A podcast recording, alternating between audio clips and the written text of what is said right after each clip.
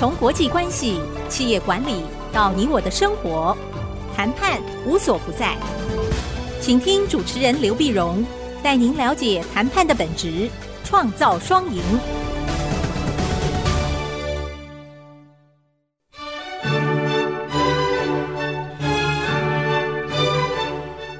这里是 IC 之音 FM 九七点五，欢迎收听《谈判无所不在》，我是刘碧荣。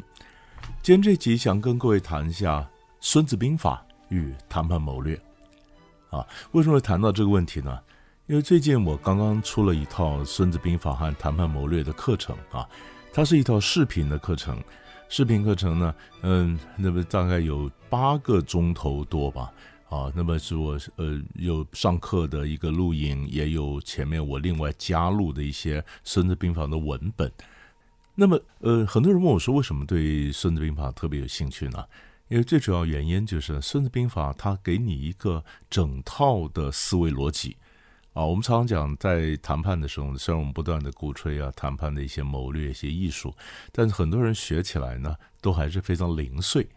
但是如果说能够用西方的理论，然后结合上中国的传统的兵学。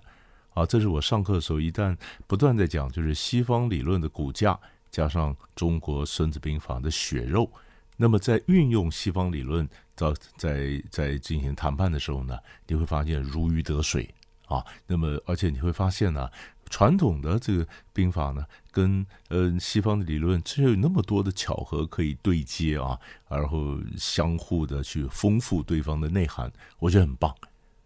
就《孙子兵法》呢上架以后呢，哎，要有同学看到就跑来问我，问我呢说他们也读《孙子兵法》啊，那他问我一些《孙子兵法》这些概念跟谈判上怎么对接，那其中呢有一些他耳熟能详的句子，所以我在这里跟各位分享一下，因为他嗯真的可以启发我们一些谈判的思考。那同学问的最常问的一句话就是孙子常讲“知彼知己，百战不殆”。啊，知彼知己，百战不殆。我们平常如果你没有认真学过《孙子兵法》，你会讲到说“知己知彼，百战百胜”，是吧？但孙子事实上不是这样讲。啊，深想知彼知己，百战不殆。啊，知道对方也知道自己，我战争就比较没有危险。啊，百战不殆。不但那么这句话什么意思呢？嗯，为什么我说这句话听起来好像很简单，但其实它有相当难度啊？我们先看知彼知己，我们先从后面来看知己的部分。我要知道我自己什么？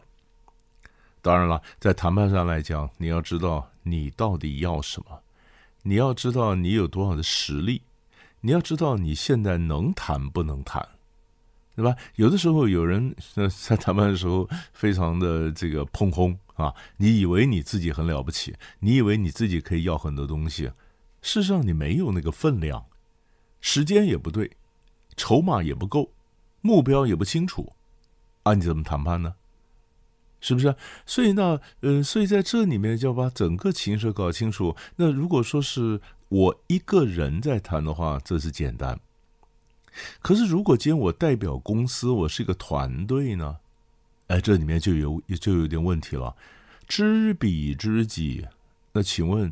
知己的部分谁知啊？哎，我一个人谈判，当然我知了。我代表团队来谈，这叫我们知。那我们包括谁呢？包括我以及我的长官或者我的属下。那我的长官或我的属下，他的想法跟我是一样吗？我觉得现在我们没有这个分量。我觉得现在这个时机不对。我觉得这个大环境不对。啊，嗯，那我要比如说，假设现在经济情势非常低迷，那我是工会，那我的很多会员呢告诉我说，跟老板要求加薪，我说加薪，公司都快倒闭了，我们没被资遣已经不错了，还加薪啊？不管，然后他们一起哄要我去，你既然是我们选出来代表，你要去加薪，那换句话说，对我来讲，现在这个时机去提出加薪，那叫做知己，呃，对整个环境你都不知。对不对？你对你有多少的实力，有多少的分量，你知己根本不知。但是我底下的人，他要求我去谈呢，或者我今天去谈一个国际上什么谈判，我觉得这个时间不对啊，这个产业的发展啊，这个整个产业的这种情形，呃，我们现在没有很多筹码，可是我老板不管，啊，他说我们就去谈。所以有的时候你会发现，这涉及到内部的一个协商和沟通，怎么样的把外面的情势要讲给里面的人能听得懂。啊，所以你看，我们想讲谈判的代表呢，有的时候他是站在中间的一个角色。你要把外面的情势和里面情势都要拉到中间来。我要跟外面的人讲，我们内部有很大的一个压力啊，内部有很多不同的意见，所以你不要对我们紧这个步步紧逼。你你对我越压得越紧，我就算跟你签了字，我没办法说服我内部的人呐，是不是？那我签字有什么用呢？到时候我被拉下马来，对你有好处吗？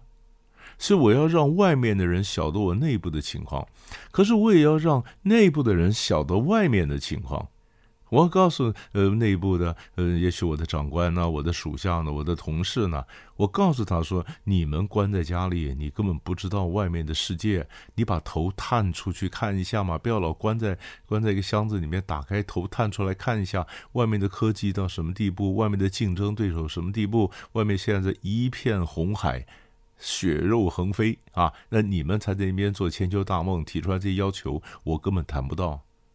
好，我怎么样的说服我里面跟他讲外面的情势，而不被我里面的我的长官认为我是通敌，我是汉奸，我是懦弱，我是投降主义，是不是？那我又怎么样让外面的人晓得我里面的情势？告诉他说：“你不要步步紧逼，你逼我没有用，我内部压力大。”所以，我们是希望把里面跟外面都联合起来，哦，大家互相了解实际的情况。那我做个谈判代表，才好谈嘛。往好的方面是这样讲，往坏的方面呢，我可能就被拉下马来了，是不是？所以，这在知己的部分，就是讲我知呢，还是我们知啊？所以，这这本身就是一个一个问题，对不对？那知彼的部分呢？那我怎么知道他要什么呢？我怎么知道他的什么状况呢？好，那当然就要分到这个谈判前或谈判中了。谈判前你一定要做功课啊，要不然怎么知彼呢？啊，他的财务状况，他现在的内部有没有人事的互相倾轧？他现在是不是面临一代、二代交班的一个青黄不接的情况？是不是？他对于我们这个案子呃有多需要？那我首先有些静态的资料，我可以知道吗？可是问题是，谈判的有一个特色，叫做不完美的资讯。不完美的资讯，那是谈判的性质，你没办法改变。没有人有办法说我百分之百的都了解对方要什么，不知道嘛？所以在上桌前，我们知彼的部分可能只有一部分达达标。那另外一部分呢？上桌后啊，上桌后你在跟他对话的时候。你在跟他对话的时候，也许我们以前常讲，我提出很多不同的方案，我看看他的反应，啊，我提出了方案。那其实以前中国大陆有些有些谈判的专家写书，他们也会用，也在讲，他说你用各种的讲话，有时候是测试对方的一个呃实力哈。比如说你给他个产品，你看讲，哎，这个产品质量不错吧？其实它质量很差。那么，但是，但是呢，嗯、这个卖方呢，只是拿这是测试买方的眼力，你看得出来，看不出来它真正的质量，你有没有本事？所以我常跟很多同学讲说，如果这种情况，你就不要客气，你就直讲，你说这个质量很差。我们常常有点太老实了，我们常常讲说，会嫌货才是会买货的嘛。那如果不买的话，你干嘛花时间花精神去嫌它呢？但是如果今天你处在我刚刚讲的情境，你就得嫌它，嫌他一下，表示你你今天是有实力的，我有眼力的，我看得出来这个质量其实不好。他就是卖方就在试探，对吧？或者有时候卖，或者两家公司合作，那么一方告诉另外一方说：“哎，我们再扩大点合作项目，怎么样？”其实就在试探你们公司有多少实力，你们公司有多少的，或者你有多少的授权，对吧？所以他在讲话测试。那放在我们这里讲，就是知彼的部分呢，就是在谈判过程里面用各种的方案去测试，或者我们到对方那边谈判也可以啊。我看看他工厂的情形，他忙不忙碌，他有多少订单，他的设备新不新，他管理的呃怎么？那管理的好不好？啊，这都影响到我对他的整体评价嘛。这个就是知彼，知彼，所以这样子才能合起来。我们讲的知彼知己，光是这四个字就需要很多的一个实践啊，一些实验啦，然后在那逐渐的落地嘛。这点非常重要。我们先休息一下，待会儿回来我们继续聊。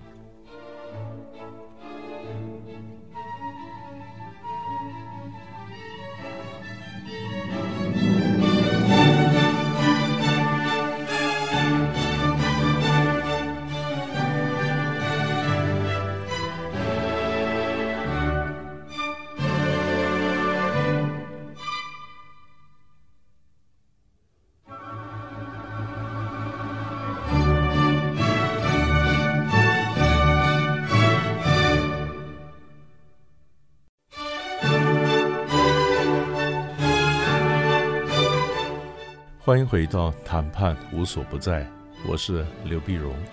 这一集呢，我们是跟各位挑几个句子啊，来谈一下大家可能耳熟能详的《孙子兵法》。我从《孙子兵法》和谈判谋略啊，那么刚刚在广告以前呢，那我跟大家谈到为什么会讲到这个题目呢？因为最近我刚刚好有一套《孙子兵法》的视频的课程上架，那么这后来这这个上架以后，就引起很多人的兴趣。那就很多人呃写信给我啊，email 给我，就问我说：“哎，我也读《孙子兵法》，那我有些什么样的一些看法？呃，那你的看法怎么样啊？”所以我刚刚挑出来很多人都问的第一个呃《孙子兵法》的句子，就叫“知彼知己，百战不殆”。那第二个关于《孙子兵法》，我们就要跟各位谈的一个概念呢，就是我们在谈判的时候到底有多少准备啊？呃，为什么我讲《孙子兵法》很好用呢？因为你晓得，《孙子兵法》它里面涉及到很多观念啊、管理的问题，这跟它成书的年代有关。《孙子兵法》呢，它是在春秋末期啊。孙子是春秋末期的人。那春秋的战争有什么特色呢？第一个，它武器是用青铜器，而不是铁器。青铜器比较软呐，啊，就是杀不了很多人呐。然后第二个呢，嗯，当时在春秋时候打仗是贵族的事，士农工商嘛，打仗是贵族的事，所以呃，到到战国时候，贵族集团崩解了，那打仗才变成平民呢也是参与。那平民打仗跟贵族打仗那是完全不一样的概念，贵族打仗呢讲究身段，好，所以你你你再看，所以《孙子兵法》里面不会教你很多你要打得多凶啊什么，它很多其实都涉及到管理。啊，为将之道啊，或者为军之道啊，怎么样的管理？他教你从比较更高的战略高度，在做很多战略的规划、战前的观察啊，那那那很多东西就是他历久弥新的啊。当然，我们研究《孙子兵法》呢，并不是把它硬往谈判桌上套，因为孙子他终究是打仗嘛，他战场上的，你把它变成变成桌上的。那概念不一样啊，就是它是武场，你把它拉到文场，对不对？当然有些理解上就不一样嘛。啊，比如说我常开玩笑，我说，比如说打打网球，那是 tennis，那打乒乓球那叫 table tennis。你从 tennis 变成 table tennis，当然改变了。比如说孙子上，孙子的兵法讲到地形，他是讲出征嘛。那我们在理解的时候，地形可能是一个事，可能是个人，我要争什么地形？呃，可能我就是要争什么人的一个支持，对不对？你从这样的去想，哎，你的整个观观念不太一样啊，不太一样。那所以我说这，我就跟很多同学讲说，《孙子兵法》可以帮助我们在谈判前有更完整的一个规划。好了，那有同学就问了，问了说，那我们在谈判时要有多完整的规划？规划到什么地步呢？啊，那其实这是是一个很关键的问题。其实，呃，我以前有在有一次我在上课的时候呢，那我们谈到，呃，谈判时候先出牌的一个锚定效应。锚定效应是什么意思呢？就下锚啊，船呐、下锚啊，下锚就是我们常常对成交价的期待受到对方开价所操纵，他那个开价啊，就是锚定。我们对成交价的期待受到对方开价所操纵，他就定个锚嘛，下个锚在这边，然后很多谈判就围绕着那个刚刚开的那个价钱在转，在数字那个数字在转，是锚定效应。哎，就后来有一个女生就跟我讲，老师，我不会受到对方开价所影响。哎，我说为什么呢？好，因为我谈判前呢，又做了做了非常的呃完善的一个准备。啊，然后都准备准备非常充分，也就是对于这个产品啊，对这行情啦，对价格啦，对成本啦的，我都有所掌握啊，所以我不会受到他开价所影响。那我说对啊，我说你准备很充分啊，是非常好。可你晓得吗？在谈判的时候，你可能成着成在这里，败也败在这里。哎，怎么讲呢？谈判的时候，我们当然要准备。当然要准备，我们不能完全靠临场反应，靠个人的机智啊！你以为你很厉害，你完全没有准备到，你觉得他会从正面直拳呃打你一拳，这直球对决，呃他从右勾拳、左勾拳的旁边打你都有可能，对不对？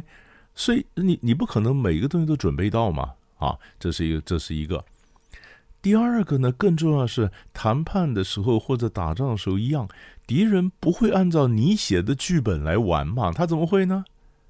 你觉得是这样子啊？你觉得行情是这样子？他真的是这样看吗？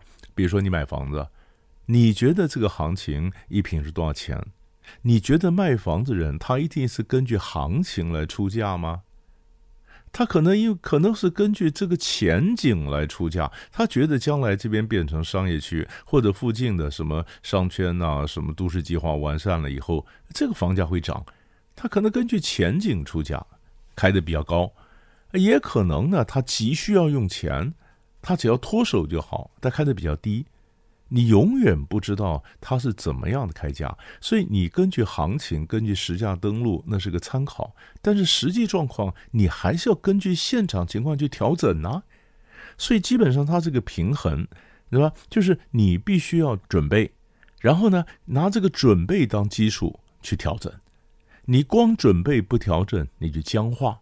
你光在那边根据实际状况在变，哈，你根本没有任何的基础，你是乱谈一通。好，孙子有两有两句话，我就跟这情况有关。第一个就是我很喜欢的讲一句话，叫做“兵无常势，水无常形”。兵无常势，水无常形。兵家的很多想法跟道家是同个源头的。兵无常势，水无常形。我们中国人的哲学很喜欢用水来做比喻，水的形状不是固定的。对不对？就跟就跟打仗一样，打仗的这个势头啊，它整个布阵呢、布局也没有是固定的，它根据实际状况去调整的。那如果攻方是随时调整，那你做守方，你能够坚持一种回应战略而已吗？当然不是了。兵无常势，水无常形。更重要的，孙子还有一句话叫做“剑墨随敌”。剑呢，实践的剑；墨呢。磨墨黑色，就是以前木匠啊，他这个墨绳啊，就拉的垂直的那种绳啊，剑墨，就是随敌，随着敌人，随着敌人的进展的什么情况，我去调整我的战略。也就是说，我们的不管画圆呐、画直线呐，我们说没有规矩不能成方圆，对不对？你的规矩啊，你的这个墨线啦、啊，你要画一直一横，那不是根据是谈之前谈判之前静态的资讯在画，不是，你要根据实际状况去调整，实际状况去调整，你才有足够的机制。所以，我们我们就回到对应着广告以前所讲的，广告以前讲说“知彼知己，百战不殆”。那当时我们讲说，先讲知彼的部分呢，那就是上桌前你是怎么样去收集资料，上桌后你继续跟他的互动，你继续用各种不同的方案，然后看他的反应，然后看看他真正要些什么东西，对不对？好，但是还没有完。那是支笔，可是在这个情况下，各位你晓得吗？谈判的这个局里面，不是只有你跟他两个人呢，还有别人呢，是不是？你今天是卖方，他是买方，他只有你一个人买吗？没有嘛，他搞不好还有别人可以买啊。是，所以这个局里面永远不是只有一个人呐，所以我要眼观四面，耳听八方啊。是不是？还有呢，他可能今天呃，我们在买卖买这个标的物，这事情很重要。谈着谈着，有别的事情冒出来了，他临时有别的事情让他分神了，让他注意力岔出去了。他觉得跟我谈判可以先我先缓一缓，他先把那儿事解决了。所以人和事会不断变动的。所以所谓知彼知己，不是光是两个人在知啊，我要知道整个局啊。而这个局的新的 information 随时会变动。所以，我们谈判的时候，每一点都要停下来，根据新接受到的资讯，我们去做调整，啊，重新排列我的优先顺序，重新制定我要谈判的有些战术。那这样子，你的整个战术才会有准备的基础，后面的发展才是活的。这个就叫见末随地，很重要，见末随地。所以你要有这样的一个变化，没这变化，那你读书就是读死书了。是不是？所以这就是我们读《孙子兵法》，我要抓到他的精神，我要根据时代的变化，根据我的思考，根据我的心得，然后随时去调整，这样我才能够让东方结合西方，那成就一个比较好的一个谈判的高手。要不要试试看？谈判无所不在。我是刘碧荣，我们下集再见。